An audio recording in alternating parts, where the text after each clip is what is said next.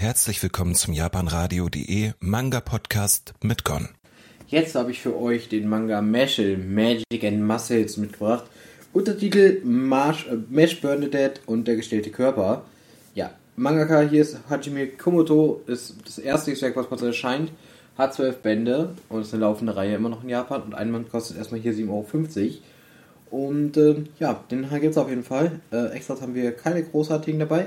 Ähm, ja, ansonsten, was gibt's noch zu erzählen, ist ein Action-Fantasy-Manga auf jeden Fall. Es gibt hier, hier habe ich eine Leserprobe für euch äh, verlinkt, bereitgestellt, könnt ihr euch dann anschauen.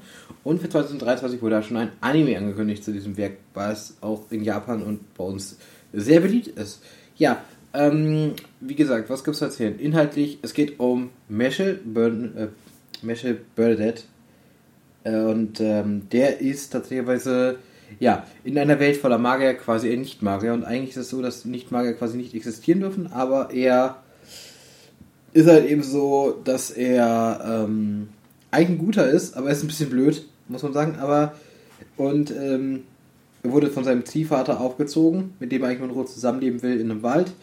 Äh, allerdings geht er eines Tages aufgrund von Hunger in, in, die Stadt und holt sich was und wird dabei entdeckt. Und danach ist es halt so, quasi, dass er auf, dieses, auf eine Magie, die Magieschule gehen muss, eine berühmte Magieschule gehen muss in diesem Manga, um dort halt quasi, ähm, ein, sagen wir mal, ein besonders exzellenter Schüler zu sein. Und durch diesen besonders exzellenten Schüler quasi ist es dann so, dass die ähm, quasi der am Ende dann eine Art Auszahlung bekommt oder ein Ge Geld, sagen wir mal, oder nennen wir es einfach Stipendium.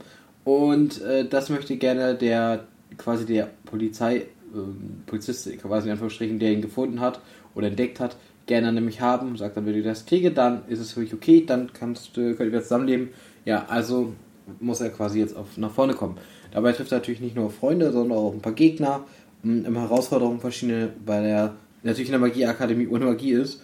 Ja, ähm, so kann ich dazu sagen. Ähm, ich muss sagen, das Ganze hat mich sehr stark an den ähm, Manga One, oder den Anime One Punch Man erinnert, tatsächlicherweise.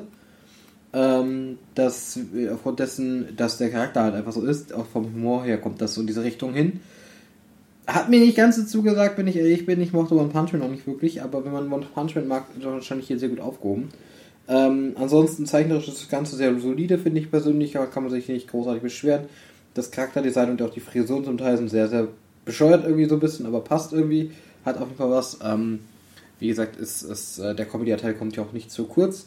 Und ich glaube, auch ohne den Punkt kommt man, äh, kann man hier nicht glücklich mit werden. Dementsprechend würde ich sagen, wenn ihr da Interesse daran habt, dann holt euch diesen Manga an der Sicht. Wenn ihr One Punch Man mögt, auf jeden Fall auch.